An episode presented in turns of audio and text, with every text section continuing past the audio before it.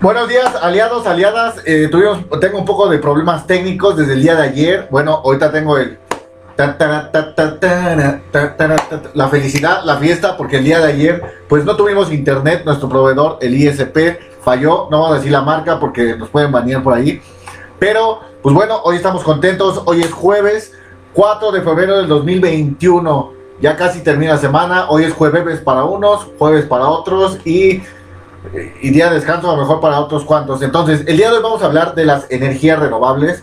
Vamos a hablar de todas las energías, de, todas las energías, perdón, vamos a hablar de las noticias y vamos a ver ahorita lo que es un video sobre el hidrógeno, sobre una este, celda de combustible llamada PEM por sus siglas en inglés bueno, que significa membrana de intercambio protónico. Vamos a ver cómo es que funciona esta membrana. Entonces, no os voy a marear más. Que tengan un excelente día. Vamos a empezar este video y les dejo este videito que está a continuación. Vimos eh, lo que es una celda PEM, una celda de intercambio protónico. Vemos como eh, esta celda, hagan de cuenta que en la mitad hay como una membrana, ah, eh, está patentada la membrana, me parece que por la empresa DuPont y este hace que solamente pase este tipo de, protones, ¿no? Y esta cuestión de los electrones y genera energía y todo eso. Bueno, ustedes vieron el video. Más que nada es para que ustedes tengan una idea de cómo funciona el hidrógeno. No nos vamos a meter en temas técnicos porque pues esa no es la, intención de, de estos videos. La intención es que ustedes se enteren de estas tecnologías y las vean y si las pueden adquirir, pues está súper bien que las puedan adquirir si tienen la capacidad financiera y si no, pues que se empiece a divulgar y que empiece a estar ahí en el colectivo, pues que ya existe esta tecnología desde hace mucho tiempo, ¿no? Eh, la celda de intercambio protónico fue utilizada en la misión Atlantis, que fue de la NASA, y administró de luz, de energía eléctrica a la, a la nave que salió de la atmósfera, ¿no? Entonces, no fue ahorita, no fue hace 10 años, 15 años, ya tiene sus ayeres y pues bueno, esa, esa es otra historia. Entonces, vámonos a lo que nos incumbe, a lo las noticias. Entonces, vamos a ver eh, aquí en las noticias del día de hoy. Eh, vamos a leer lo que son las noticias internacionales de energía. Entonces, la número uno nos aparece que fue hace dos horas. Hace dos horas se eh, publicó esta noticia por Magazine Latinoamérica. Entonces dice, Sky firma PPA con GD Solar para el suministro de energía fotovoltaica en Brasil. Eh, Zorrosaure. Zorrosaure suena medio chistoso, ¿verdad? Bueno, Zorrosaure apostará por la energía solar y la geotérmica, pero necesitará enchufarse a la red general. Eh, número 3. Estamos peleando por energías limpias para no perder competitividad dice la Concamín sobre la energía eléctrica, eso aquí en México. Número 4, Irena e IHA forjan una alianza para promover eh, la energía, me imagino que hidroeléctrica, porque ahí hay una, una presa.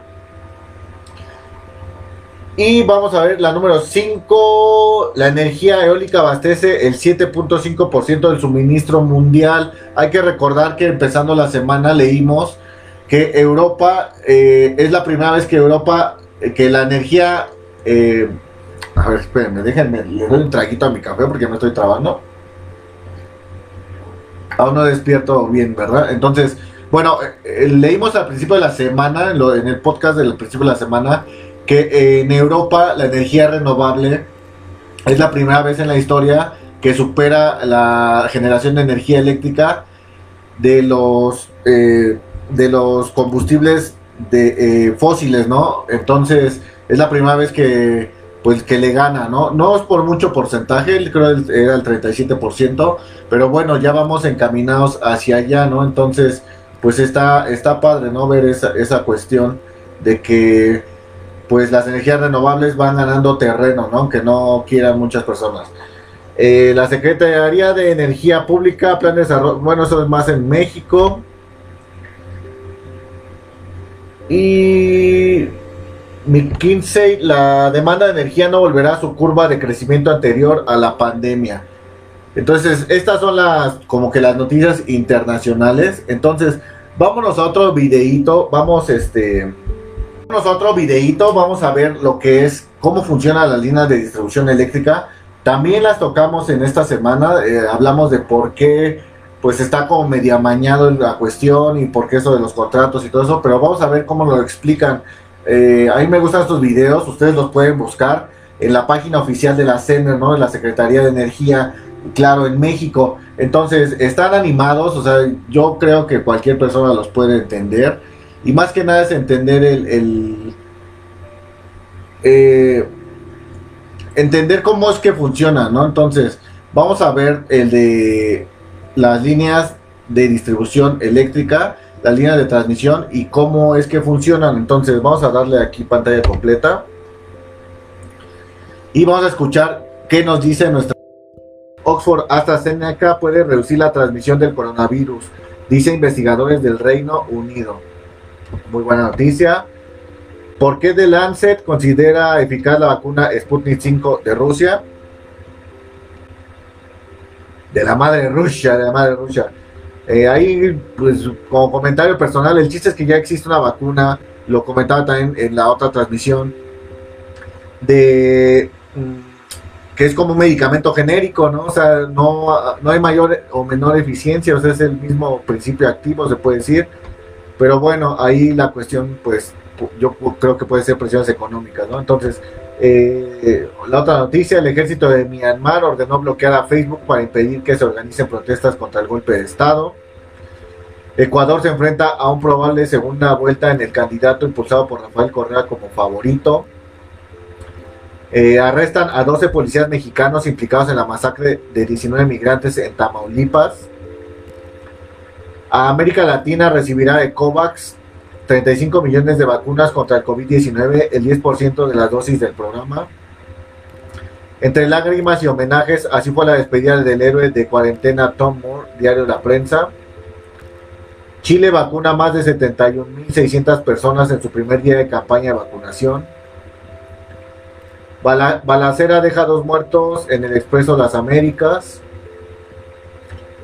Eh, video muestra el ataque contra militares del FMLN. Eh, noticias en El Salvador. Las noticias de la mañana, miércoles 3 de febrero del 2021. Y pues parece que ya, ya es todo, ¿no? Entonces, eh, pues bueno, vamos a dar por finalizado este video.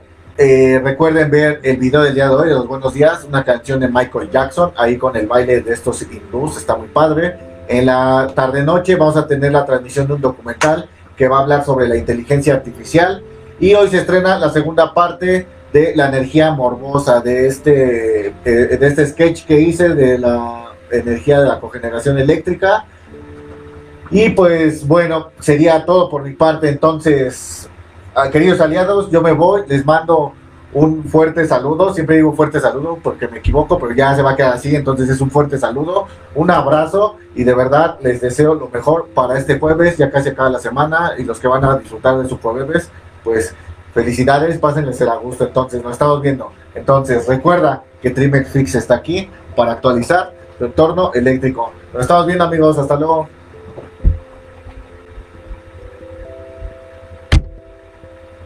Soy Eli. En esta ocasión te invito a conocer cómo llega la electricidad hasta nuestros hogares por medio de las redes de transmisión y distribución eléctrica en México.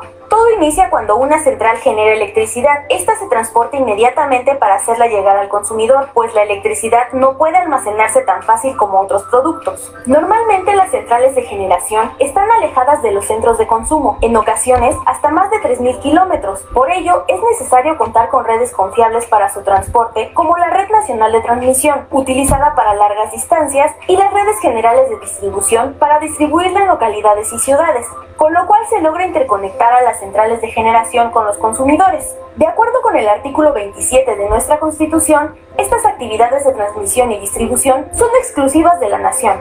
Para que este proceso de generación, transmisión, distribución y consumo de electricidad se lleve a cabo de manera continua, confiable y eficiente, el Centro Nacional de Control de Energía, CENACE, regula y controla cada Esto permite que cuando llegues a tu casa y enciendas un foco o prendas la televisión, la energía eléctrica siempre esté disponible. El suministro eléctrico para satisfacer la demanda eléctrica en cada momento es una labor compleja que requiere de la operación permanente de la CFE en coordinación con el SENACE. Para ello, se debe considerar que México cuenta con un sistema interconectado nacional, cuyas líneas de alta tensión tienen una longitud de más de 100.000 kilómetros que equivalen a darle 8 vueltas a la Tierra, convirtiéndolo en uno de los más grandes del mundo. Es así como el papel de la CFE en la operación de las redes de transmisión y distribución de electricidad es fundamental para que todas y todos los mexicanos dispongamos de energía eléctrica en nuestros hogares, negocios y espacios públicos. Finalmente, es importante que sepas que toda esa gran red eléctrica es propiedad de la CFE y el acuerdo de confiabilidad emitido por la CNEL es justo para garantizar la seguridad y eficiencia del sistema en beneficio de todo el pueblo de México. Secretaría de Energía. Gobierno de México. Ok, pues ya vimos a nuestra amiga Eli cómo nos explica este sistema de distribución eléctrica y toda esta cuestión. Vemos que es propiedad de CFE y es lo que comentábamos en un video anterior, que es como si fueran las autopistas de la electricidad y algunos de los franquiciatarios de la energía eléctrica, o sea, los privados, eh, pues no pagaban el uso de las de estas líneas de transmisión y es lo que comentamos en un video, que es como si tú fueras a salir de viaje y no pagaras pues casetas, ¿no? Estaría súper padre, ¿no? Te ahorrarías una buena lana y gastarías más, más dinero en tu viaje, pero la realidad es que no es así, o sea, tan solo de cruzar de un estado a otro ya es una caseta o distancias muy cortas, ¿no? Estamos hablando, por ejemplo, aquí en la Ciudad de México, pues ocupar de verdad así un cachito de carretera, te cobran una lana, así son 15, 14 pesos, pero son 14 pesos que tú tienes que pagar forzosamente. Si lo vemos en porcentaje, si el salario mínimo está en una cantidad, 14 pesos, pues ah, es como el 10% más del salario mínimo. Entonces, eh, no es lo mismo cuando son grandes contratos que se están ganando una buena lana y que no quieren pagar ahí impuesto por eh, usar este tipo de redes de transmisión que ellos no pusieron, que las puso el Estado y que se debe de cobrar pues su uso, ¿no? Es algo normal que todos pagamos, ¿no? Entonces, pues bueno, no vamos a seguir mareando, vamos a hablar entonces de otro tema, vamos a hablar de otra noticia, una que me saltó, que es de la Shark, de Patricia Armendaris. Ya sabemos que esta Shark es muy, muy buena. Y vamos a ver una de sus notas que publicó, creo que es un Twitter o algo así, pero vamos a leerla para no errarle, ¿no? Entonces, porque esto de la memoria sí no, no, es, lo, no es muy fuerte para mí, ¿verdad? Entonces, vamos a cerrar eh, lo de las noticias, lo de él ya lo vimos. Hola. Ok, pues esta es la, nota, la cuestión de esta de los contratos y todo eso, entonces se va a realizar una reforma, vamos a ver qué tal queda, eh, no importa lo pasado en el pasado, o sea, si hubo business, no hubo business, si están robando, se están robando, eso no importa, la realidad es que hay que seguir adelante y invertir en la energía del futuro. ¿Por qué? Porque ya está establecido que en 2050 pues ya tenemos que estar por lo menos al 50 o 60% de eh, suministro de energías renovables y no es algo que diga yo, lo dicen los acuerdos internacionales y las potencias mundiales están encaminadas hacia ese, hacia ese rumbo. Ya lo vimos en Europa que ya llevan el 38% de sus energías ya son renovables, entonces la verdad es que pues nos estamos quedando un poco atrás y tenemos aquí una mina de oro en México porque tenemos para explotar las energías renovables de manera eh, maravillosa y grandiosa. Además de que contamos una de las reservas de uranio más grandes del mundo. Es como si tuviéramos una de las reservas más grandes de petróleo, pero no las tenemos de uranio, de uranio. Ya estoy este, inventando cosas, amigos, díganme algo. No, de litio, perdón. De litio, o sea, sí, también tenemos uranio, ¿no? Pero el litio es el que es el material con que se fabrican todas estas baterías de sus celulares, de las bocinitas, de toda esta cuestión, de las laptops y todo eso, es lo que necesita para, para crear estas baterías, ¿no? Entonces, vamos ya por último a leer lo que son las noticias internacionales. Nada más, ya saben que leemos los encabezados para ver qué es lo que está sucediendo en el mundo y esperemos no ver tantas cosas de nuestra pandemia, ¿no? porque ya es nuestra, o sea, ya es parte de, es parte de mí. Entonces, vamos a ver aquí que internacional, Estados Unidos mostró profundamente preocupado por la condena a, Naval, a Navalny y pidió su liberación inmediata. Ok.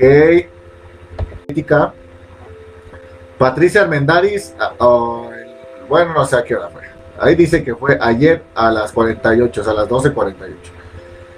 El Ejecutivo ha enviado al Legislativo una iniciativa de reforma a la Ley de la Industria Eléctrica LIE, donde el orden de alimentación al sistema eléctrico nacional se realizaría por tipo de proveedor como sigue.